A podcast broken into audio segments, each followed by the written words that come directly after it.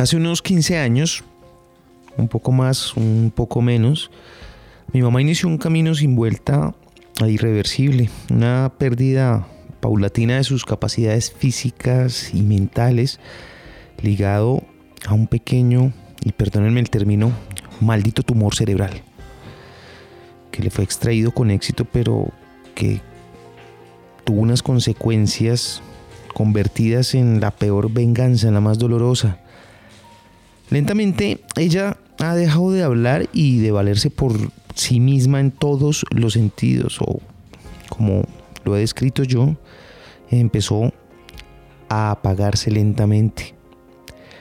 Hace varios años ya que no escucho su voz y en ocasiones he soñado con ella hablándome y en algún rincón de mi memoria esa voz es perfecta y la oigo llamarme, tesoro, tesoro mío.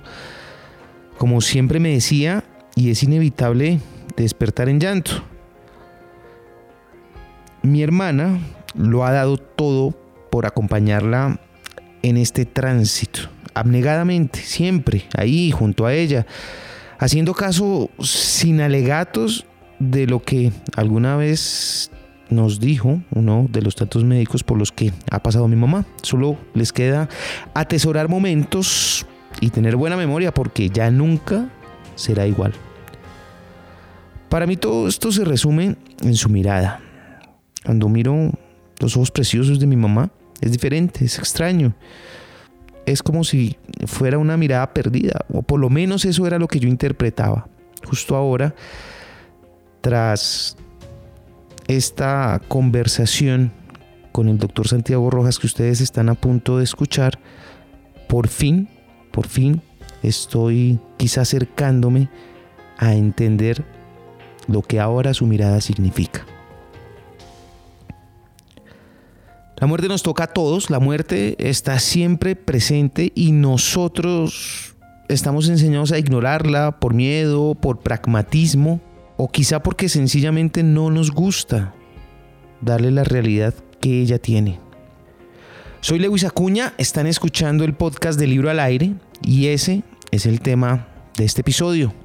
Bienvenida muerte el libro del doctor Santiago Rojas. Libro al aire. Es un verdadero placer tener aquí, finalmente, en Libro al aire, al doctor Santiago Rojas. Doctor Santiago, el solo hecho de escucharlo usted ya me produce alivio. Bienvenido. Qué maravilla, Lewis. Me encanta volver a hablar con usted. Así que empecemos. ¿Cinco años, cinco años sin, sin publicar, doctor? Pues desde el punto de vista práctico de este tipo de libros, sí. Básicamente estoy haciendo otras cosas muy dedicado al trabajo con los pacientes. Este año, pues ahora estoy haciendo incluso redes sociales y cosas que nunca había hecho. Pero me he dedicado a estudiar, a aprender, a modular muchas cosas de mí mismo y creo que este es un libro con el que es como un reciclaje de una nueva posibilidad, como un reinicio, para decirlo de una manera adecuada, como cuando uno tiene que llegara un momento de la vida. El año pasado, tres personas muy importantes de mi vida murieron. Sí. Mi madre, una de ellas, una socia, amiga que ayudó a la crianza de mi esposa y una maestra y amiga murieron en un corto periodo de tiempo. Y estuve muy cercado, digámoslo, en el mundo de los pacientes llenos de dolor, de sufrimiento, pero al mismo tiempo tuve la oportunidad de conversar con ellos muchos temas que había conversado con otros este libro empieza a ser gestado, para serle franco, y por qué no escribí en estos cinco años otros libros, por una razón. Sí. Yo hace unos ocho o diez años había propuesto el libro de la muerte. Seguramente hubiera sido un libro totalmente distinto. La editorial le dio interés cuando lo fui a escribir el libro. Después me dijeron, no, no, es que no. Bueno, el segundo intento con la editorial, eso fue hace unos siete años. Entonces, listo, voy a escribir el libro de la muerte, no está bien. Y yo le dije, pero el título tiene que ir en la portada tiene que ir el título, que la gente sepa que vale hablar de la muerte, no quiero eufemismos, una luz al final del túnel, quiero que la palabra exista para el que lo lea sepa que va a leer. Y cuando ya el libro estaba escrito, el libro fue, me dijeron no, pero el título no puede tener esa palabra porque entonces la gente no lo va a comprar, entonces dije pues el libro se acaba y lo dejé morir, o sea, lo borré, un libro completo borrado sin, no. haber tenido ¿Eliminado del archivo y todo? ¿En cero? Sí, sí, en cero, en cero, en cero porque yo dije, si no es el momento para esto, bienvenido, se fue, así. Y conocí a una persona la editorial nuevamente me llamó y les dijo, bueno, yo hago, pero hago este libro y lo hago con este título. Está bien, si no, no, si no, ni siquiera hagamos el, el, el ensayo porque... No quiero volver a borrar todo el trabajo. Sí, no, y esta vez estaba con la experiencia durante todo ese tiempo de la muerte de estas personas, entonces estaba como escribiendo de una, una idea general, de pero de una experiencia real y acompañado de una cosa presente, de algo que se estaba dando en ese momento y fue profundamente enriquecedor la experiencia última de las muertes cercanas porque me dieron un argumento que yo no tenía en mi mente ni había experimentado. No, ya se ha muerto mi papá y muchas muertes importantes, estas obviamente mucho más cercanas que todas las otras anteriores, pues digámoslo juntas además, pero me mostraron una faceta que yo no había como explorado de una manera mucho más directa. Digamos el libro de la muerte que yo hubiera escrito hace unos años, siempre una muerte desde el lado de allá, pero tal vez como contando más lo que le pasaba a las personas, pero no trayendo tantas cosas que ellos me, contaron a mí. ¿Como, como, tercerizándolo, más o menos? ¿Tercerizándolo? Sí, como, como, como contando de una hipótesis personal, pero no había tanto, no había tanta experiencia interna mía frente al proceso que podría yo trasladar a cualquiera que lo lea. Y una cosa que me parece más importante, unas enseñanzas mucho más decantadas, depuradas, practicadas, porque yo las he oído escuchando, estas enseñanzas, llevo más de 30 años. Yo recuerdo que yo me dediqué al cuidado paliativo por un paciente terminal en cuidado intensivo cuando yo estaba en el año 84 rotando. Yo me enfermé de una pierna y estuve, digamos, incapacitado, grave también, estuve muy cerca de morirme y me recuperé. Entonces no podía caminar ni mucho, entonces yo pedí que me dieran la autorización de ir a cuidado intensivo, a hacer prácticas de cuidado intensivo, porque en cuidado intensivo tenía aunque hay mucha celeridad, yo no podía correr, o sea, tenía una limitación en la pierna, podía moverme y caminar rápido, pero no podía hacer rotaciones en piso y caminar porque me dolía la pierna, estaba en recuperación, ya digamos, se ha pasado la etapa crítica de mi vida. Entonces, entonces cuidado, y yo estaba seguro que quería ese estilo de, y que no quería que la gente se muriera, yo me acababa casi de morir, entonces no. era como cuidado intensivo que la gente no se muriera. Sí, sí, sí. Y estuve, y estuve con muchas personas que se murieron, ¿no? Me fui al sitio, o sea, es como yo no quiero que la gente se muere, me voy pues al sitio donde se mueren todos, pero me iba como con la idea de, de, ese tema que había experimentado en mí mismo, del miedo a la muerte, de, de la tenerla cerca, de verla como algo posible, que pues uno joven lo que menos le interesa. Y me empecé a hablar con los enfermos terminales y hubo uno en particular que empezó a hablarme todas las noches y me dijo, yo quiero que vengas y hablemos. Y yo incluso le, preguntaba a él y me dijo, no, siéntate, yo te echo un cuento, más bien como que dice al niño, chiquito, venga, siéntese aquí y yo lo siento. Sí, sí, sí, a conversar. ah, sí, yo, usted, usted no me va a decir a mí nada que yo no sepa y más bien yo le voy a contar cosas que usted de pronto no sabe. Y fue una experiencia de unos 8 o 10 días, yo me iba todas las noches y el señor me hablaba una o dos horas. Ya fue un poco extraño en la unidad de cuidado intensivo que hacía yo con el señor ahí hablándole, porque él me hablaba y me hablaba hasta que se murió. Pero cada noche que me hablaba para mí era más interesante el tema y me cambió totalmente la perspectiva de la vida y la muerte. Y me hizo motivarme por el tema de estudiar el tema de la muerte, de hacer cuidados paliativos, de meterme en el tema de pacientes críticos, pero ya no desde el lugar de, de salvarlos hasta el final, como es cuidado intensivo, sí. sino desde acompañarlos y aprender. Y toda esa experiencia la fui acumulando por años y, y muchas y muchas, muchas historias pero como si era muy tercerizado, yo estoy de acuerdo, Lewis, querido, que se hubiera quedado eso en una hipótesis de, como de un, como si contara una historia en tercera persona. Pero ya en estos últimos años, y, puedo decir que en los últimos cinco años, precisamente empecé a, a, coger todas esas enseñanzas como, como muy espirituales y profundas, como que de pronto me tocaba a mí otra vez, ¿no? Como que, a ver, yo soy el que me va a morir algún día. Y esto como que lo tengo como como cuando uno enseña de, un tema, pero pues sí, el padre predica, pero no aplica. Esa, como que ronda por ahí y va a tocar en algún momento. Entonces dije, pues voy a hacer todo el trabajo de la muerte conmigo mismo, voy a hacer todo esto que ellos me han enseñado y voy a empezar a hacerlo consistentemente como un proyecto de días y de noches, dedicar a vivir estos ejercicios, de meterme en el, en el temor a la muerte y de ir hasta lo más allá y de romper velos cosas que ellos me enseñaban y que yo las escribía o las apuntaba o las conocía porque me las contaban varios, pero ninguno había hecho el trabajo. Y dije eso. Después de que el, libro, como digo, me lo, me lo, me lo cortaron, ah, lo había escrito, había escrito las enseñanzas, no, digamos, las mismas enseñanzas, pero no tan íntimamente experimentadas. Y, la, y como dije, lo borré, pero cuando lo borré dije, de pronto el problema no es de la editorial, el problema es mío. El problema es que yo no he puesto en práctica todo esto que estoy poniendo aquí. Yo he teorizado todo esto y me parece válido, es real, se lo he enseñado a muchas personas, pero yo no he hecho todo el trabajo. Entonces, venga, hagamos este trabajo durante todos estos años y cuando esté listo, entonces cuando dije yo, me acuerdo, en noviembre del año 2018 dije, listo, este ya es el año del escribir el de la muerte y ya lo he trabajado, ¡pum! Entonces empiezan a enfermarse personas que para mí eran inmortales. Mi mamá no, una persona ya de 94 años, pero las otras dos personas que se murieron, mis dos amigas, era, para mí eran inmortales, o sea, no tenían nada en particular, nada en ese momento, nada que predijera, ni siquiera supusiera que se fueran a morir. Tenían pues como cualquier persona, cosas, pero nada que yo, lo dijera. Y de pronto, pum, pum, pum, pum, se enferman, se enferman y pasan cosas inexplicables y se mueren. Dentro de las hipótesis de que no deberían pasar, pasaron y evidentemente yo ya tenía una actitud muy, muy, bien, muy bien intrínsecamente experimentada. Y dije, bueno, este libro me está poniendo la práctica. Se muere mi mamá, ya la semana me llama la editorial otra vez, queremos hacer el libro de la muerte. Y yo le dije, listo, pero con la palabra muerte ahí. Sí, sí, si no, no. Sí, esta condición, o sea, no pasé por todo este trabajo para que no me dejen poner la palabra tampoco. Pero ¿por qué quiero poner la palabra? Porque es que el que quiera leer el libro sepa lo que va a leer, sepa que va a enfrentarse a su propia posibilidad de ser mortal. Y paradójicamente el libro se terminó el año pasado, porque como el libro ya estaba tan claro en mí, no fue sino sentarme y escribirlo. digamos, no, no es una revisión exhaustiva de, de datos, sino de experiencias, que es más fácil.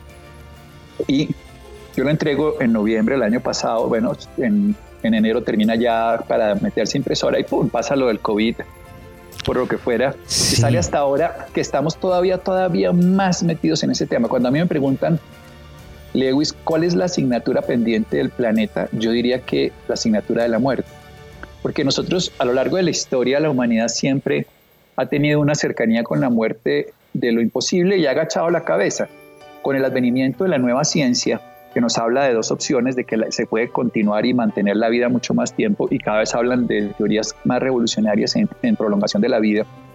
También nos hablan de una segunda hipótesis que es el transhumanismo, y es que el ser humano puede llegar a vivir en una máquina a través de guardar sus memorias en tecnologías. Y resulta que viene un, señor virus y nos dice, ah, ¿sabe qué? Somos vulnerables. Deténgase en el mundo, sí señor. Pare mundo y mire que usted es vulnerable, usted no bebe, yo le paro a usted todo. La economía, se le puede morir su sistema, se le pueden morir sus necesidades, se le puede morir todo su esquema de valores y de creencias. Y yo digo, pues mire, este libro, este libro es para eso, para afrontar nuestras propias muertes, porque se nos mueren muchas cosas, se nos muere nuestra imagen, que eso es muy importante. Para mí los enfermos terminales sí que me han enseñado eso, la imagen que uno construye uno mismo no tiene nada que ver con lo que uno es. Y los, y los que están al lado del hecho de la muerte tienen cosas reales, en el sentido de que no están, pues hoy que se, se les está se le dañó el, el, internet y entonces uno rompe la pared o, sí. o se le dañó, perdón, una pareja tuvo un conflicto, no, estas son cosas de que la persona está a horas o días de morirse, que sabe que todas las imágenes que ha construido de sí mismo, que todas las creencias que tenía sobre los demás cambian y se modulan. Y uno ve personajes muy bellos, a mí me gusta hacer este símil que, siempre me ha llamado la atención. Y es que un bebé, cuando uno mira un bebé recién nacido, él lo mira a uno y como que no lo mira como un como un individuo, como uno lo ve a él separado, como yo puedo mirar un objeto, sino como, con un reconocimiento. Eh, los bebés miran como sin reconocer, como profundos, diría uno en el, en las, en el hospital. Me está mirando profundamente. sí, pero así miran los terminales que están despiertos. O sea, lo que yo digo es, un bebé se siente parte de su madre y se sabe que es parte de una vida mucho más grande, y un moribundo se sabe que es parte de una vida más grande y ya deja de ser él el que me mira a mí, sino algo que me mira a través de él y me, y me acoge a mí. Y esa mirada del moribundo, que muchas veces las personas piensan que es una mirada perdida, yo digo, el que está perdido es usted que no se da cuenta que él lo está incluyendo dentro de otra realidad. A mí me encanta esa mirada. Yo sé que suena patológico, que diga uno que le encante una mirada, no, porque no es, no es que él me esté mirando así, es que hay algo que me mira que es diferente, que es una vida totalmente distinta que palpita en el bebé y que palpita en el moribundo despierto, no en todos los moribundos, muchos moribundos están peor de, dopados, drogados por las drogas que les ponemos o, por sufrimiento de su enfermedad, pero obviamente entre los cientos que yo he acompañado y visto, hay unos que puedo decir que es totalmente lo contrario, que están más despiertos que yo y me acogen. Entonces me miran y, y me llama la atención. Por ejemplo, cuando yo me puedo sentar y ver un paciente de este estilo, yo no les digo nada, yo solamente los miro. Ellos me miran y de pronto les sonrío y me hablan. Y entonces me dice la mamá, el hermano, el tío, el acompañante, ¿por qué le habla a usted y a mí no? Yo le pregunto todo el día y yo le, le digo, ¿sabe qué? Porque él le va a hablar cuando usted esté dispuesto a escuchar. En cambio, usted quiere que él lo escuche a usted. Usted le habla, pero para poderle decir algo. ¿Cómo te sientes? Es que deberías sentarte, es que deberías comer, es que no sé qué. Entonces el otro está en, otro, en otra frecuencia. En cambio, si él sabe que el que viene es un alumno y, totalmente ignorante, que es el médico, y así lo pongo en ese lenguaje mío de ignorancia absoluta frente a un maestro que está ahí, pues él le habla. Como yo veía a ese señor que, es, que me llamaba la atención hace treinta y tantos años, 30, 84, 36 años, que estaba sentado yo en una, una banquita ahí al lado de su cama y él muriéndose, pero él me explicaba lo que era la vida y la muerte. Y me explicaba desde un lugar totalmente para mí eh, absolutamente diferente. Hoy en día para mí es un lenguaje totalmente común en muchas personas, lo he escuchado muchas veces. No son personas que me hablen desde un conocimiento esotérico, no me están hablando del más allá, no me están hablando de Dios, no, no, no, no tiene nada que ver con eso paradójicamente, sino de una certeza, porque cada vez que uno habla de Dios es una creación de una religión, de una filosofía, de una expectativa. Esto es como hablándome de algo que es absolutamente evidente. Es como yo puedo en este momento hablar de esta silla donde estoy sentado, de este cojín que tengo al lado y de este computador con el que estamos hablando con Lewis. Cuando yo estoy hablando, yo estoy hablando de una certeza, pero si estoy hablando en este momento de cómo es Singapur, que yo no he viajado, pues voy a hablar de lo que me contaron, de lo que hay en una revista. No, la, la frase si yo le escribo este computador a usted, se lo puedo escribir perfectamente porque lo estoy viendo y para mí es cierto. Sí. Entonces, cuando estas personas me hablan de la vida y se están muriendo, me están hablando de algo que es cierto para ellos, que no tiene nada que ver con mi hipótesis de la muerte. Y fíjense que estoy hablando que me están hablando de la vida, no de la muerte. Me están hablando de la vida que sigue viva, que ellos están viviendo, que están experimentando. Pero esto no es todos los pacientes, son los que son despiertos y son esos que lo miran a uno y lo acogen. Yo por eso le digo a los familiares, esté dispuesto, cuando, alguien se esté muriendo, no le dé una cantaleta, no le explique cómo es la vida, simplemente siéntese a escuchar y verá que él se va a conectar con algo que ni siquiera él sabe que existe hasta que lo descubre porque lo experimenta y que no se lo pueden a uno traducir en palabras, aunque se lo pueden contar en el lenguaje que conocen.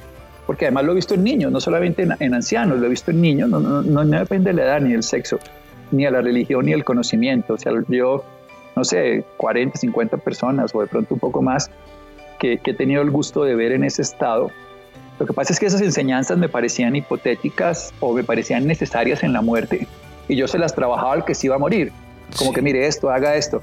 Un día dije, no, pues estas las voy a vivir yo como Santiago y se las voy a contar al público. Y, y son, son experiencias aplicables que no tienen ningún tipo de, digámoslo así, de filosofía que la respalde, no, son budistas, cristianas, judías, mahometanas, son vida, vida cotidiana.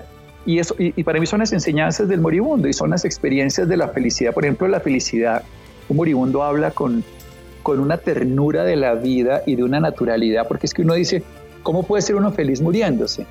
Y ellos tal vez preguntarían, no con esas palabras, porque es sorpresa, pero no, no, no, no, cuestionamiento, es cómo alguien puede seguir, cómo alguien puede ser feliz viviendo si ni siquiera sabe lo que es la vida. es como... Sí, como lo irónico. Oiga, mi ahí, ahí, me surge, o sea, escuchándolo usted de todo este recorrido que nos ha hecho, este del porqué del libro y lo que ha tenido que vivir en su propia vida para llegar a ese punto. Afortunadamente le rechazaron el primer libro porque tiene en sus manos este, que este sí es su verdadero yo hablando sobre el tema del que se proponía hablar en su justa medida. Además, ¿esto no le trae a usted eh, mucha carga emocional? Sí, esto es una carga emocional, pero es una carga emocional a la cual yo estoy dispuesto a asumir y es experimentarla. Sí. O sea, el tema fundamental es que nos, una cosa que aprendí de ellos es que las emociones son para vivirlas no para dominarlas. Los, los, los, humanos modernos queremos controlarlo todo y mire dónde estamos en este momento, controlados por eso que queremos controlar la naturaleza. Nosotros queremos controlar las lluvias, el agua, los ríos, el clima, queremos controlar la tecnología que haga todo. Y resulta que queremos controlar la vida. Y lo que ellos nos enseñan es que la vida se experimenta, no se controla. Y una cosa que no se controla son las emociones, sino se viven. Y cuando se viven es bellísimo. Porque vivir la vida sin, sin controlarla es experimentar lo que está ocurriendo. La naturalidad de las emociones, la tristeza, la rabia, el miedo, la condición que se experimenta. a, mí, a mí me parece muy bonito eso. Que uno pueda vivir a plenitud lo que está ocurriendo sin intentar controlarlo, sin intentar domesticar la vida al gusto de uno, me has dicho. Yo quiero que la vida sea esto, eso es lo que nos, nos educan. Además, hay una cosa que los niños también le enseñan a uno que me encanta y es cómo ellos sueñan a diferencia del adulto. Cuando un niño sueña, lo está viviendo, cuando sueña despierto. O sea, un niño se mira a un espejo vestido de la camiseta del Barcelona del 10 y él es Messi. Él no quiere llegar a ser Messi. Él no quiere algún día jugar en el Barcelona. Él quiere ser en ese momento. En cambio, el adulto le construye la idea de que él tiene que ser el mejor futbolista del mundo y que tiene que entrenar todos los días y que tiene que convertirse y algún día llegará a ser, claro, hay un Messi y 50 millones de no Messi. Y, o lo que sea. más, sí, sí, puede ser fácilmente. Bueno, sí, o 500 millones de no Messi. Pero el niño cuando está haciendo Messi no sueña con ser Messi, ya lo es. Y cuando coge el balón y juega él en, el, en su misma habitación con la pelota, él es Messi o él es Cristiano Ronaldo, da lo mismo. Lo que es interesante es que ese sueño del niño está experimentándolo porque lo está viviendo como una realidad. El adulto, en cambio, el sueño lo vuelve como un proyecto con un esfuerzo donde tiene que llegar. Cuando yo me jubile seré feliz, cuando me case seré feliz, cuando consiga el dinero seré feliz, cuando me suban el sueldo seré feliz, cuando tal cosa seré feliz. Y no lo estoy viviendo, porque consideré que cuando llegue allá, ya sí estaré feliz. Ahora no. O sea, si yo, el punto para decirlo es, cuando yo considero que la felicidad va a ser cuando haga algo, es porque parto desde la infelicidad. Claro. En, cambio, el niño y el moribundo están viviéndolo porque están ahí, porque no están en otro sitio, están en lo que están. Y ahí está la felicidad. No en eso que voy a alcanzar cuando yo logre que ese día termine con, no, experimentelo. Y eso, eso es muy bello en ellos y, y es muy auténtico. Este libro es un recorrido por todo lo que uno podría hacer ese proceso que usted nos ha venido describiendo y con esa experiencia que le da el haber no solo escrito sino toda la historia que nos acaba usted de contar es más difícil para las personas abordar el tema del fallecimiento de otro que sea muy cercano que la de uno mismo yo creo que la muerte de uno mismo, a, mí mí hay una frase que me dijo, a mí los pacientes terminales me han dejado muchas frases valiosas que se quedaron enquistadas, por decirlo en un mal sentido y en un buen sentido, maravillosamente dieron frutos. Porque el, el tema, porque a veces le quedan esas frases ahí revoloteando hasta que de pronto le dan a uno eco. Y dicen que le dicen a uno una frase como esta, la muerte solo existe para el que la observa. Y yo me quedé pensando con alguien que me dijo eso, ¿no? La muerte solo existe para el que la observa. O sea, que el que está muriendo no se muere. eso fue y después me soñé con esa persona. La muerte solo existe, pero me lo dijo muy claro. De esas, mira, cuando ellos me dicen unas frases es como si me estuvieran, es como si yo mismo lo dijera dentro de otro. Es una cosa muy extraña porque es un estado muy, yo no fumo ni consumo nada raro. Esto es simplemente vida. Y es, total. la muerte solo existe para quien la observa. O sea, que el que está viviendo la muerte no se muere. Y el que la observa desde afuera sí. Entonces, entonces cuando uno está viviendo la muerte. Mi papá, por ejemplo, mi papá le tenía mucho miedo a la muerte, él se muere en el 99 y recuerdo que ya por una neumonía que tenía, tenía una época ya mayor y él entra en un estado de coma. Yo lo tengo a él eh, con oxígeno y todo y pronto él se despierta y me, me dice, me decía Tallo a mí, Tallo, déjame aquí, esto es muy bello, yo estoy muy bien, no te preocupes por mí y con esa mirada que, que, la he visto en otras personas, o sea, en un estado de, de, expansión y de confianza y de tranquilidad absoluta. Y él le tenía mucho miedo, porque lo decía siempre, y cuando hablaba yo de la muerte, que ya pues esto, ya había, yo hablaba de estos temas, él hacía todo por no hablarlos y yo le tocaba el tema y se iba por los laditos. Pero en ese momento él se despierta a decirme eso, luego entra en otro sueño profundo y muere al cabo de un par de horas. pero sí era muy claro para él que ese temor cuando lo experimentó ya dejó de existir. Lo que yo quiero es que experimentemos ese temor y lo podamos hacer noches antes, miles de días antes, si es el caso, para que podamos llegar al momento que nos toque, sea hoy o dentro de 30 años, con la certeza de que estamos vivos. Pero más allá de quitarnos el miedo a la muerte para que cuando muramos estemos bien, es para que vivamos plenamente este momento a sabiendas de que la muerte me acompaña hoy, mañana y siempre, pero no me determina. Esto es lo más paradójico. Cuando yo rechazo la idea de la muerte, la muerte me determina. Cuando yo experimento la vida que hay detrás de mi creencia de la muerte, no de la muerte, porque es que la muerte y la creencia de la muerte son dos cosas distintas. La gente le tiene miedo a la palabra miedo y la palabra miedo no es el miedo, pero lo confundimos. eso me va a dar miedo y ya le da miedo de que me dé miedo, porque me da miedo la palabra miedo. Entonces, la palabra muerte es una palabra que genera pánico, pero la palabra muerte no tiene nada que ver con la muerte. La palabra muerte es una idea que yo construí sobre la muerte. Cuando uno se dedica a experimentar esa posibilidad, se da cuenta que todo lo que uno creía no era. Y ahí es cuando yo trabajo lo que se llaman preguntas sabias, que también me lo enseñó una paciente terminal. Esa era una de las preguntas que, yo quería hacer. Dale. Sí, no, el tema de las preguntas sabias que es, eh, a ver, yo tengo aquí el libro en las manos, que, que, viene siendo como el tercer capítulo, si pudieran decir que son capítulos o, o, el apartado. preguntas sobre la vida y la muerte, el tipo de preguntas y formular preguntas sabias. ¿Cuáles son esas preguntas sabias? Pues hay tres tipos de preguntas. Me decía una paciente terminal a mí, me decía, mira, hay una pregunta, que es la pregunta necia, que uno pregunta sabiendo la respuesta, pero para manipularla. ¿Tú me quieres mi vida? Entonces uno hace para manipular. O la pregunta que hace uno al profesor, para que uno quede bien, que uno es el que más sabe. Entonces uno, pero esas son preguntas necias porque no tienen ninguna motivación de aprender, solo de aparentar. Hay preguntas inteligentes, esto es lo que me decía ella. Las preguntas inteligentes son preguntas que uno hace porque no sabe la respuesta y, esa respuesta le da una, un resultado concreto. Por ejemplo, ¿cómo hago para bajar un Skype? ¿Cómo hago para llamar a tal sitio? ¿Dónde queda tal cosa? Son preguntas concretas, muy cortas, dicen que son de 12 palabras o menos, o sea, no es una retórica, no tengo que explicar nada qué hora es, y uno tengo que decirle, Lewis, estoy pensando, la vida es tan compleja que yo no sabría cómo preguntar, pero le voy a decir, por favor, qué hora es. Eso no sería la forma. Sí, no. en cambio, en cambio, las preguntas necias sí son llenas de recovecos que uno le va a preguntar a la otra persona si le presta plata, pero mire, yo he estado viendo es que la economía está tan difícil, pero es que además usted sabe que es mi amigo y además como usted es mi amigo yo usted lo quiero, usted sabe que yo haría cualquier cosa por usted y como en este momento la vida está tan jodida porque usted no me presta una plata. Eso sería una pregunta necia. Sí. ¿Qué tiene para prestar? En cambio, las preguntas sabias, las, inteligentes son, ¿tiene plata? ¿Me puede prestar? O sea, sería ese. Y la otra son preguntas que no tienen respuesta y esa es la paradoja. Son preguntas que yo he de encontrar la respuesta, pero para eso tengo que soltar todas las, las respuestas aprendidas previamente. Entonces no pueden ser cómo, porque cómo es ya conocido. Cómo se accede al Internet, cómo se llama tal cosa, cómo, cómo se logra tal cosa, eso ya lo sabe alguien. Dice que el coronavirus no sabemos cómo curarlo, porque precisamente no lo sabemos. Pero tenemos que saber qué es el coronavirus para poder llegar algún día a saber qué es lo que está pasando para que podamos algún día saber qué hacer. Cuando no sabemos algo, nos toca empezar desde el qué. ¿Qué es? ¿Cómo vamos a curar lo que no conocemos? Entonces, ¿qué es la vida y qué es la muerte? Son las preguntas sabias. Y esas preguntas sabias se las hace uno.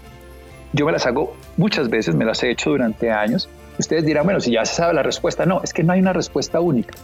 hay una respuesta que va creciendo, que se va transformando y que se va adaptando a este momento. Como que es el amor, o cuando tengo miedo, ¿qué es el miedo? Si, si uno se pregunta sabiamente, esto digo que lo aprendí de una sabia mujer en, en el lecho de muerte, que me decía que cuando uno se pregunta qué es la vida, entonces uno la empieza a descubrir. Porque cuando yo me pregunto cómo hago para vivir, entonces ya me lo contaron y ya tengo una idea que no es cierta. En cambio, cuando digo qué es, me doy cuenta de la vida que estoy viviendo. ¿Y qué es la muerte? Me doy cuenta de que la muerte es todo lo que yo creía y lo quito. Y eso no es la muerte. O sea, es cuando me lo pregunto, me doy cuenta que yo creo que la muerte es la cesación de las funciones biológicas que me enseñaron en medicina, que es un paso a no sé qué. Todas esas son teorías que alguien me dijo, pero cuando me lo pregunto, soy yo el que tengo que descubrirlo. Y en ese momento es cuando uno va un poquito más adelante. Eso es lo que hace cualquier inventor. ¿Qué es esto que puedo hacer? ¿Qué, puedo hacer con lo que está ocurriendo? Y ese es el que va a descubrir algo de fondo. El que está haciendo cómo hago la vacuna para el coronavirus está pensando en algo que ya recorrieron y no lograron con el SARS-CoV-1, ni con el VIH, ni con muchas otras gripas porcina H1N1. E, eso no lo va a lograr. En cambio, alguno que diga, ¿qué es esto? Y se pregunte desde su ignorancia y empiece desde cero, logrará mucho más. Porque así es como ha crecido la humanidad, a través no de lo que ya otros aprendieron, porque ahí se queda, si no ya lo hubiéramos sabido todo, sino a través, y a alguien se le ocurre, a alguien se le ocurrió como Steve Jobs que la gente usara un computador en su casa. Y esto era imposible antes. A alguien se le ocurre que algo puede ser diferente desde qué sentido tiene y desde ese sentido se encuentran respuestas. En la vida, preguntarse qué es la vida le da un sentido a mi vida y qué es la muerte y le da un sentido a mi vida porque puedo quitar el velo de la muerte, el velo que ha cubierto todo, la muerte de mi pareja, la muerte de mi trabajo, la muerte de mi imagen, la muerte de mi dinero, que son pequeñas muertes, que es lo que el COVID nos está recordando que somos vulnerables.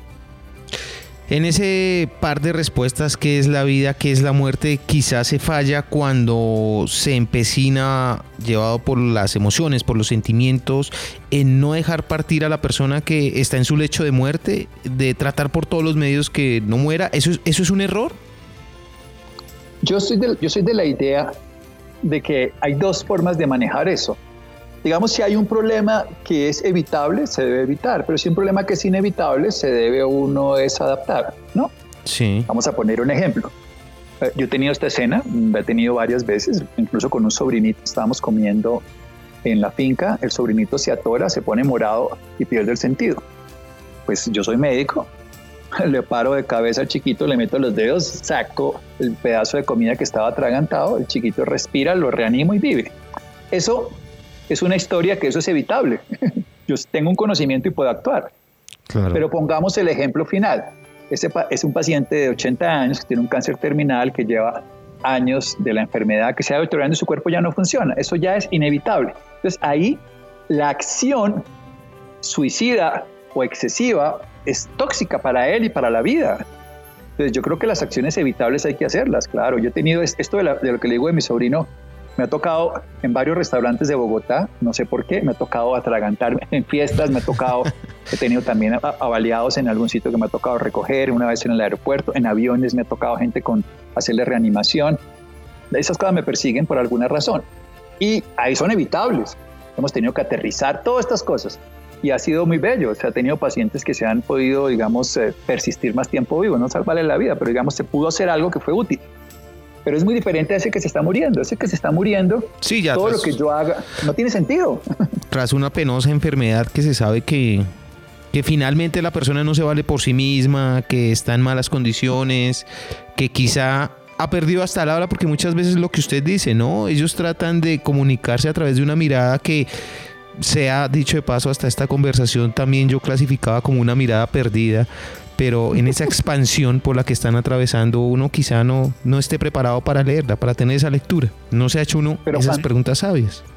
Sí, pero, pero hay una cosa bien bonita y, le digo, y ojalá, yo tuve, tuve esta charla hace poco en un live y tuve, porque las conté, sí. más, más de 300 personas, porque el, el, live lo vieron más de 70 mil personas, esto es porque el personaje es muy conocido, el otro personaje, y tuvimos más de 300 interacciones de personas y de las 300 que nos escribieron en, después, pues en, en eso que queda escrito o grabado. Y de esos, por lo menos más de la mitad de ellos, por lo menos 150, escribieron experiencias que se habían dado cuenta de eso, pero que nunca lo han podido materializar, de, de cómo cuando uno, cuando uno está frente a un paciente terminal y uno se vuelve una parte ajena a su proceso, él se vuelve ajeno al proceso de uno. Entonces yo no me, toco, tú no te tocas. Es como si tú me llamas por Skype y yo estoy en Meets. Entonces, pues no nos tocamos. No va a haber forma. Pero si, pero si yo estoy en Skype y tú me llamas en Skype, en ese momento los dos sincronizamos. ¿Y cómo es estar en Skype, en este caso con el paciente terminal? Es estar desprovisto de cualquier hipótesis de tratar de, de agredirlo, de cambiarlo, de cuestionarlo. Y es por eso llegar ahí y estar lo que yo te digo y lo que le digo a los familiares hace mucho tiempo.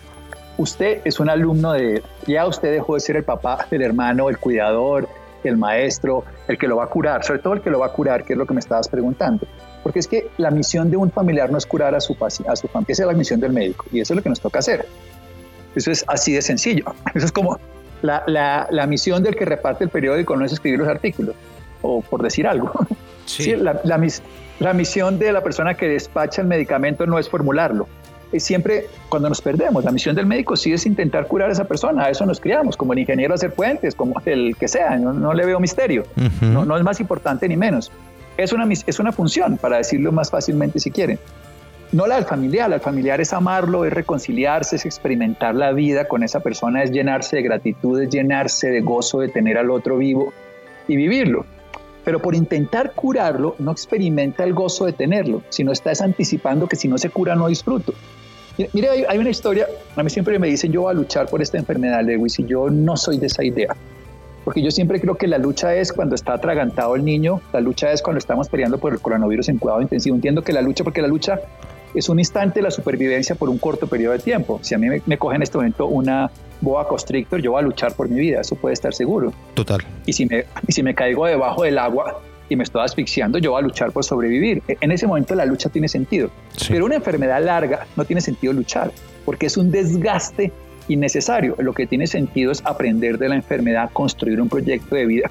Y siempre yo hago esta pregunta, bueno, ¿usted para qué se quiere curar? Pues obvio, bueno, pero ¿para qué? Pues para vivir. ¿Y para vivir y hacer qué? ¿Su vida es satisfactoria? No, porque yo espero, no, si su vida no es satisfactoria, para eso quiere vivir. No está haciendo el camino correcto para curarse lo que está haciendo es un camino para volver a, ¿qué es lo que está haciendo la humanidad? La humanidad no quiere curarse de los dramas de la humanidad ahora, sino quiere volver a un modelo pasado que rechazaba también, porque no era útil, que no era, era justo para, eh, o sea, era injusto para el 99% y era cómodo para el 1% de la población. Este es un sistema de vida que no es equitativo, que no es coherente y lo que estamos viendo en todos los sistemas. Ahora devolvámonos al paciente terminal, usted o al paciente enfermo usted quiere vivir para lo mismo, entonces no va a tener sentido. Entonces, más bien, ¿para qué quiere vivir? Pues para amarme con mi esposa. Bien, entonces ámese ahora y eso le va a servir para curarse. Entonces, quiero vivir para poder estar en paz. Pues entonces busquemos la paz y no tener que hacer miles de cosas. Eso es como, yo este ejemplo lo pongo mucho en las conferencias y es, ¿usted para qué quiere pagar las deudas? Para estar en paz. Bueno, entonces sienta paz y así encontrará cómo pagar las deudas. Yo juego al revés, porque eso lo aprendí en los terminales. Es una buena lectura, claro. sí, si usted quiere tener paz, para, tiene que hacer eso, empiece la paz. Es que lo que más aprendí ahí lo escribo de los pacientes terminales es que la paz es un lugar de partida y no de llegada. Ellos lo que me enseñaron es que uno se puede morir en paz, se tienes que vivir en paz. Vivir en paz es un lugar de partida, pero hay que quitar todas las expectativas. Paradójicamente uno tiene paz cuando no tiene expectativas. Cuando tengo expectativas no tengo paz. Así de simple. Si tengo expectativas de que esta, de que esta charla con Lewis sea espectacular, no tengo paz. Pero si la experimento ya la tengo. O sea, quiero decir, si estoy haciéndolo, sin expectativas, la estoy experimentando la paz de hacerla, la paz, la confianza, el gozo de hacerla. Pero si mi expectativas es que esto haga que yo venda libros, ya perdí la paz, porque ya no estoy experimentando la, charla con Lewis, que me encanta, que ya lo hemos, que hemos hablado en otra oportunidad, lo disfrutamos, sino estoy esperando que esto tenga un objetivo posterior. El enfermo terminal no tiene eso. El enfermo terminal no tiene que esto que estoy haciendo ahorita me sirva para dentro de dos meses. no tiene sentido. Entonces, a mí lo que me sirve ahora es esto. Entonces, si la, si la hija, la hermana le llega y le echa una carreta, él tose, se hace el dormido, vomita, se voltea y le duele. Óigame, pero, pero perdone la interrupción ahí, porque me surge la duda al respecto de cómo aborda uno esa paz. Porque muchas veces esa paz eh, se la cuestiona uno mismo al decir yo soy necesario para mi hijo, yo soy necesario para mi esposa. Y la verdad es que no. Y la verdad es que después de que usted desaparezca van a avanzar. Ese sí es el mayor de los... A ver, eh, eso es un ego, eso se llama el ego, y eso es de lo más bonito, mi querido Lewis. Lo que más le enseñan a uno los terminales es que el ego es una creación que uno se inventa y le da sentido de realidad, pero que no existe. Porque los niños pequeños no tienen ego, ellos son parte de la mamá, y los moribundos tampoco tienen ego, no existe. El ego en ellos, el moribundo se da cuenta que lo que construyó no es él, era una imagen que tenía de él y una hipótesis de él y que no sirve de nada. Y el día que él descubre que no tiene necesidad de usar el ego, pues entonces le vale huevo. Pues por eso cuando viene la señora que no quiere visitar se vomita, ya. o sangre y le sale un chorro, o, o se pone a, a, decir cualquier cosa sin sentido. Yo he visto escenas muy simpáticas y, ustedes, bueno, ¿cómo va a decir que hay escenas simpáticas al lado de la muerte? Sí, hay muy dolorosas. Vuelvo yo que mi mamá se murió y yo, eso también duele. Yo no quiero decir que no, no le duela que se le muera la mamá y que se le muera gente querida. Claro que hay dolor, yo no digo que no haya dolor, pero también hay una vida diferente. Además, cuando uno hace un duelo, eso uno puede hacer tres tipos de duelo, yo lo pongo ahí en el libro. Hay un duelo que se llama el duelo de la deuda. Eso significa que yo te culpo a ti de mi desgracia porque tú te fuiste. Entonces tú eres el causante de que yo hoy esté triste porque tú te moriste. ese duelo la deuda, uno siempre siente que la vida le debe y, y, se amarga. Hay gente que 20 años está sufriendo porque lo abandonaron. Hay un duelo de la gratitud que es el mucho más bonito y ese se hace a través de abrazar la tristeza, de poder llegar al lugar del vacío donde esa persona había anclado su vida.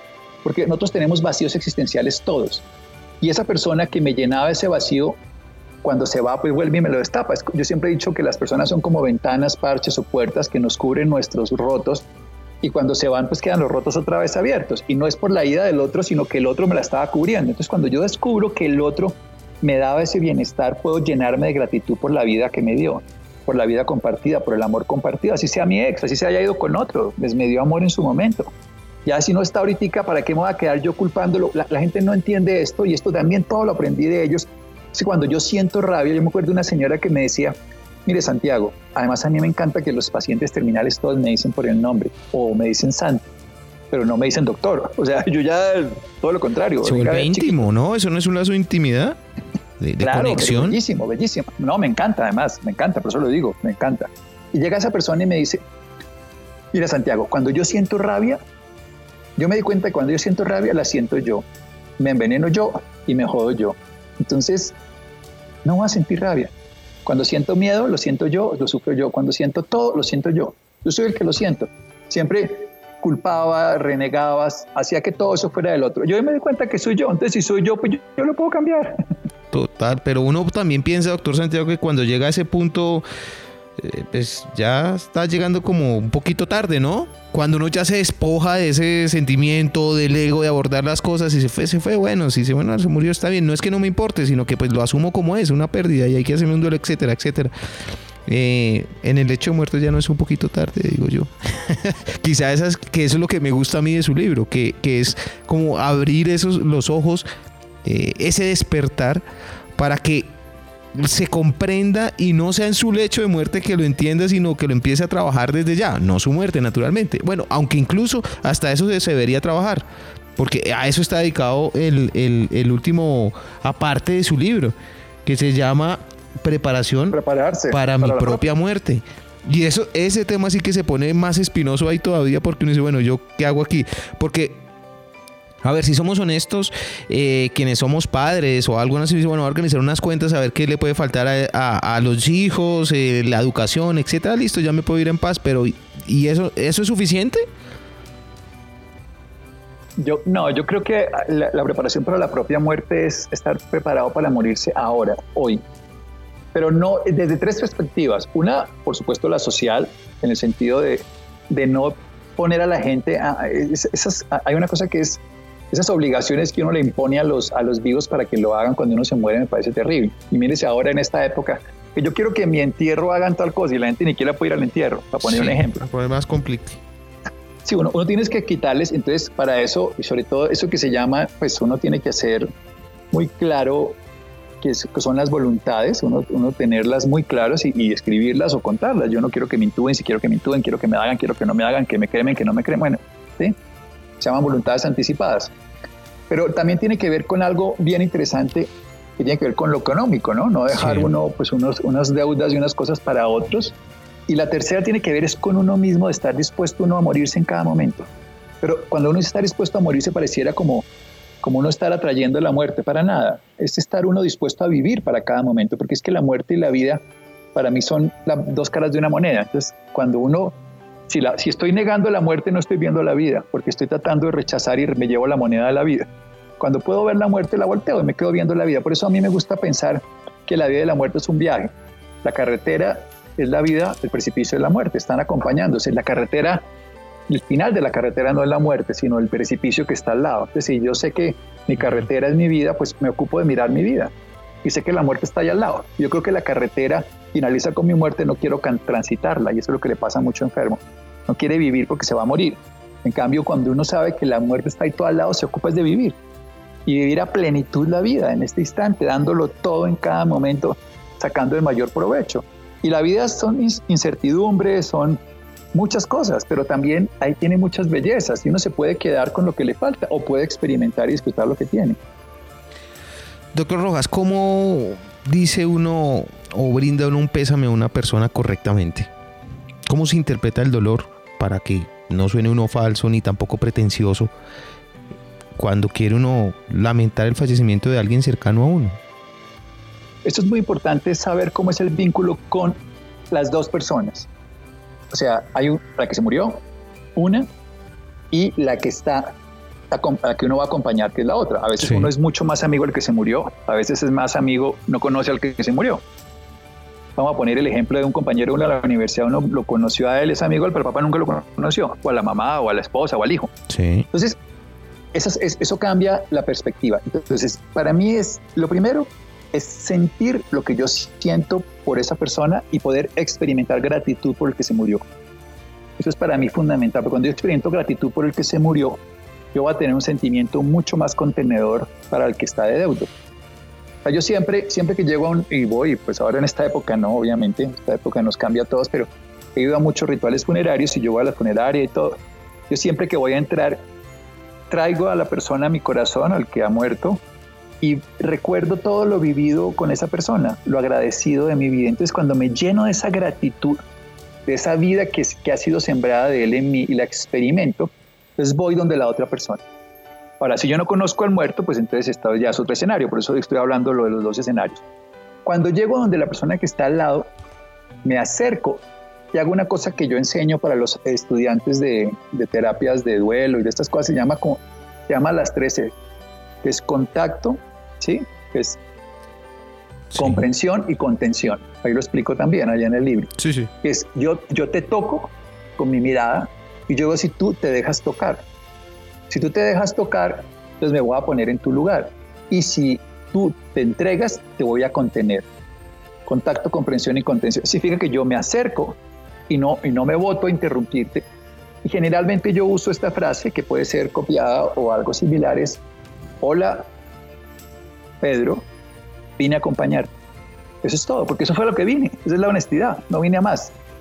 Entonces, espero que la persona otra hable. Si no dice nada más, no digo nada más. A lo sumo puedo decir, voy a estar aquí un tiempo para lo que necesites. No le pregunto cómo te sientes, cómo te has sentido, cómo estás, qué pasó, cómo fue. No. Si la persona, por eso es el contacto, si la persona yo me quedo en actitud de escucha, la persona se va a sentir comprendida y, se va, y voy a contenerla. Entonces me va a contar, esto es muy duro, yo para la persona más importante de mi vida, sin mi hijo no sé qué voy a hacer, y entonces yo lo escucho. Porque a mí me dieron dos orejitas más que una boca, entonces tengo que escuchar más que hablar. Y lo escucho. Y cuando la persona me haga preguntas o me pida con la mirada que le diga algo, le contesto, si no, solo lo escucho. Y a veces le, le hago preguntas preguntas como eso y ahí si no, ¿qué sientes? Si no, le digo, ¿qué valoras tú de tu vida? Cosas como que nada que ver, ¿no? Por ejemplo, una, una persona que se le muere un hijo, entonces está en un momento muy crítico y le digo, bueno, Patricia, ¿qué valoras tú de tu vida? Dice, digo, me dice esta persona, en este momento nada, probablemente me conteste o me muestra el cajón o hace una expresión. Y hay algo que se pueda valorar, por ejemplo, seguiría yo ahí. Es como volver en sí. Entonces, tú, tú eres valorable, fíjate, tú estás aquí, tu esposo.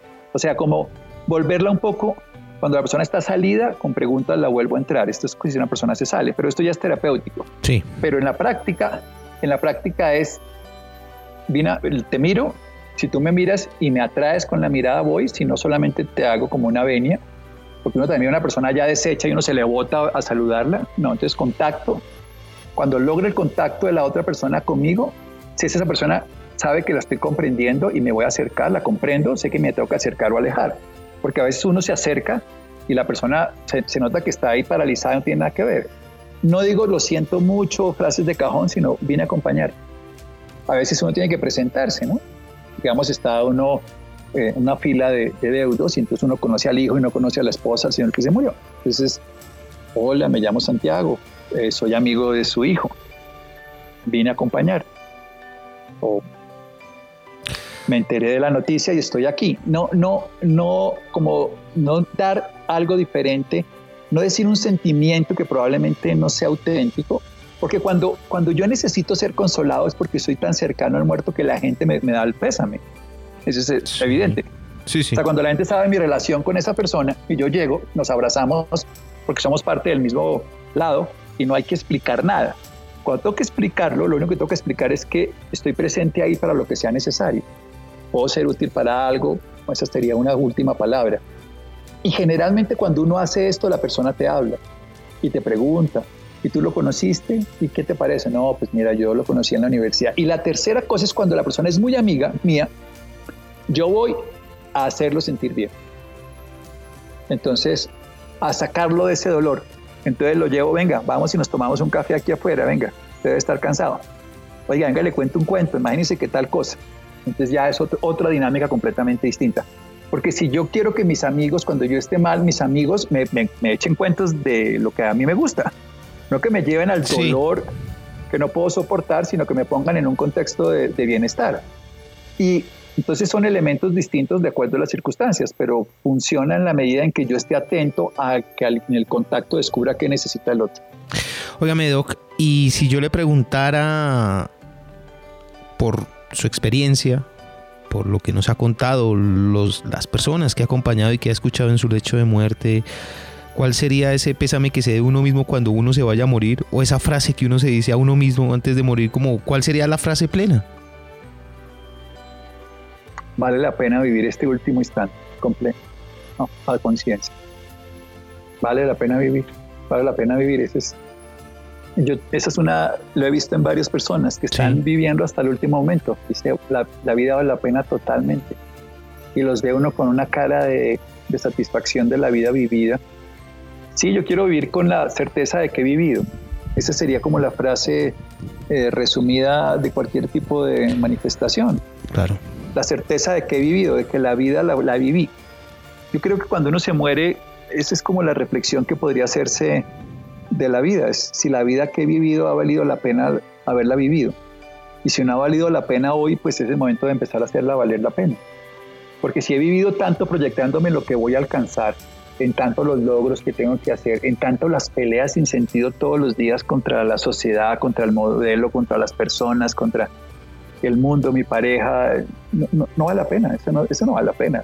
La, lucha, la gente quiere luchar y estoy convencido que la vida no es lucha. De, eso es si algo puedo rescatar de todo lo que he aprendido es que la vida no es lucha. Los pacientes se arrepienten es por todas las luchas que hicieron que no tenían sentido. Disfrutan es todas las experiencias compartidas. La relación es el único que le da sentido y valor a todo. La relación con uno mismo, cuando se lucha contra uno mismo, pues es perdida. Toda lucha es que voy a explicarlo de otro lugar que es más fácil de entender. Y esta pregunta para Lewis es igual. Se la puedo hacer a Lewis a cualquiera. Y es, dime qué guerra ha logrado paz. No, ninguna. Entonces, sí, ninguna. Entonces, ¿qué lucha habrá logrado paz? Ninguna. En cambio, cuando uno se despoja de la lucha es que encuentra la paz. Así de sencillo, por eso lo digo desde ese lugar. Despojarse de cualquier lucha es que encuentra paz. Y eso es lo que hacen esos pacientes. No es resignación, ¿eh? no, no tiene nada que ver con resignación. La resignación es acabar, la, es acabar uno sufriendo porque no puede cambiar algo y entonces termina de, eh, doblegado desde la frustración. Eso tiene nada que ver. Es una aceptación de las cosas como son. Como que está lloviendo, ahorita está lloviendo, bienvenido, está lloviendo, es que no debería llover, es que en esta época, ¿y por qué llueve ahora? No, está lloviendo. desde ahí, ¿qué puedo hacer? Desde la aceptación de que llueve, desde que la aceptación de que yo puedo hacer algo, desde el rechazo que llueva estoy sufriendo, estoy luchando con algo que no puedo cambiar, porque sigue lloviendo. Pero, doctor Santiago, yo tengo que llevarle la contraria ahí porque el libro sí se llama Bienvenida a Muerte y ha sido todo el hilo, no solo del libro, sino de esta conversación con muchos ejemplos, pero realmente a mí sí tengo que ser honesto, a mí me parece una gran invitación a la vida. A mí sí me parece una gran invitación a estar disfrutando esto que estamos haciendo, esta charla, esta conversación, eh, lo que tengan que hacer cualquiera en cualquier momento, estar tranquilos. Es decir, creo que es una invitación a vivir bien. Eh, es la gran conclusión que, yo me llevo del libro y de sus palabras y escuchándolo me dan unas ganas tremendas de sentirme en paz, de sentirme en paz, quiero estar en paz. Esa es la invitación del libro, precisamente es que la persona lo lea desde la muerte, pero como trae la moneda que tiene una cara y un sello, cuando se le da la bienvenida a la muerte, descubre la vida que ha tapado rechazando la muerte. Ese es el sentido. Entonces eso fue lo que yo aprendí con ellos. Y cuando se le esté muriendo a alguien, Lewis, no salga corriendo, no, no busque trabajos afuera, vaya, y preséntesele. Preséntesele como un alumno ignorante, como somos todos, como lo soy yo cada vez que me presento allá, como un niño que quiere aprender al lado de una persona y le hace lo mismo. Aquí estoy, te vine a acompañar, quiero estar contigo. Y esa persona, después de unos segundos o minutos máximo, te hablará diferente.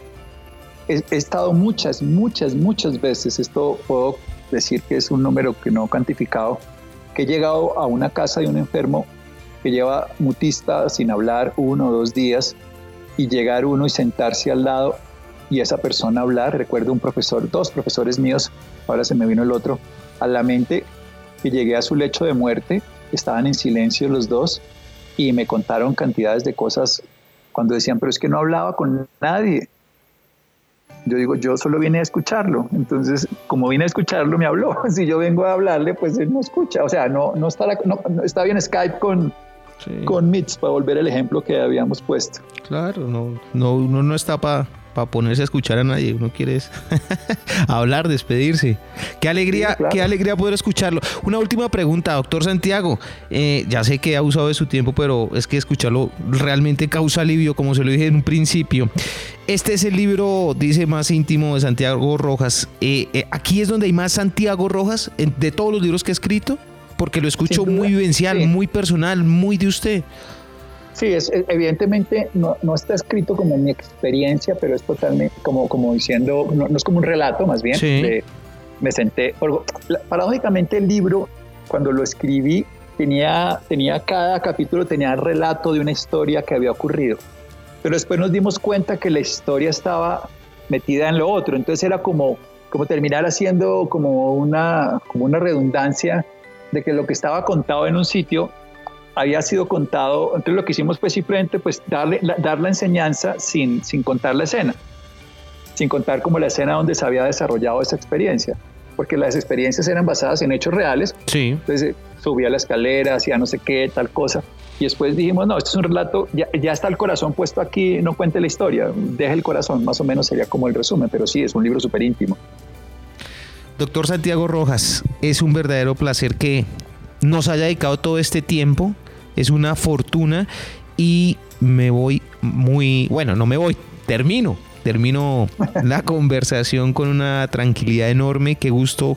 Qué gusto escucharlo, un abrazo muy fuerte y recuerde por favor a quienes nos están escuchando dónde lo encuentran en redes sociales, que dijo usted que ya está por ahí metido, dándole también de lleno a eso, enterándose, conociendo, hizo la pregunta inteligente, ¿cómo me meto a redes sociales? Eso, exacto, tuve que tomar clases de esa vaina, no tenía ni idea. Tengo un Instagram que es arroba Santiago Rojas P, ese es el Instagram. Sí. Y tengo un Twitter arroba Santiago Rojas MD, que ahí solo pues tengo cosas de medicina, entonces, y ese Twitter sí lo tengo hace rato, para estudiar medicina porque hay muchas cosas interesantes, ¿no? Para meterme en las discusiones y las peloteras de todos los días porque ahí la gente es, muchas cosas. Ahí sí que hay lucha, ¿no? Sí. Ahí sí que hay lucha. Además, yo a veces veo las peleas y me llama la atención es ver por qué se casan esas peleas donde ninguno encuentra la paz, sino que transitoriamente quiere ver cómo destruye al otro. Entonces yo las veo, en la política este es como el esquema, es poder uno destruir al otro y alabar al propio, y, no, y yo no le encuentro paz a ninguna de esas dos posturas, porque lo sigo uno, a veces yo en una época cogí varios de esos personajes y los seguía y los leía, y veía a los seguidores como entender ese fenómeno y volver otra vez a donde los terminales y, me acuerdo que me pues, he estado al lado de presidentes de varios países, no solo de Colombia, expresidentes que han muerto. Sí. He estado al lado de grandes eh, personajes públicos y privados de la vida y a veces les preguntaba sobre estos temas, ¿no? Y si les pregunta a uno después de que ya entra en diálogo y le decían a uno como, estupidez, ¿cierto? Más o menos como, no vale la pena esto. Y, y, dieron ellos las peleas grandes en ese momento. Imagínese. Al final de la vida lo que tiene sentido y cuenta, mi querido Lewis, es la certeza de los amores vividos. Entonces es lo único que tiene valor, amar y ser amado, experimentar el amor. Doctor Santiago Rojas, no se le olvide seguir arroba libro al aire en Instagram. Un abrazo enorme y esperemos, si así fue este, ¿cómo será el que sigue? Bueno, pues estamos en esto. Póngase muy juicioso, por favor. Un abrazo, doctor Santiago. Gracias. Un abrazo grande. Muchas gracias. Chao.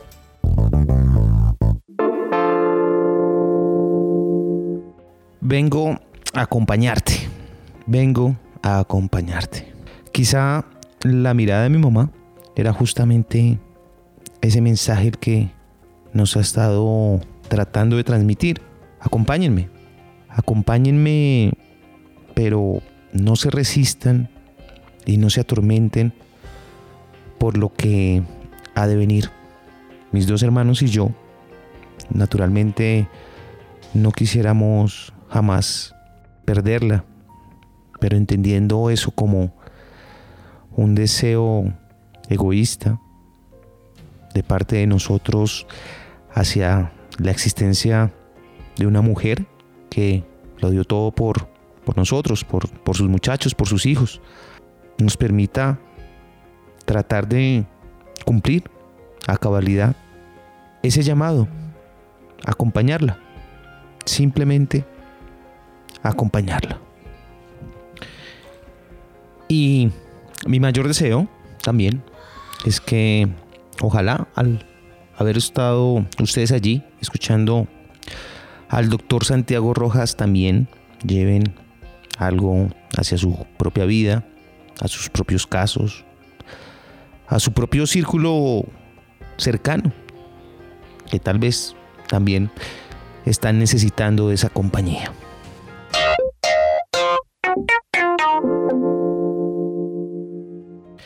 Si ustedes tienen comentarios, si tienen quejas, reclamos, saludos, manden un mensaje directo. Yo leo y respondo todos los mensajes. De eso se trata, de que juntos encontremos libros que nos ayuden a crecer y que nos puedan ayudar a cambiar nuestra vida.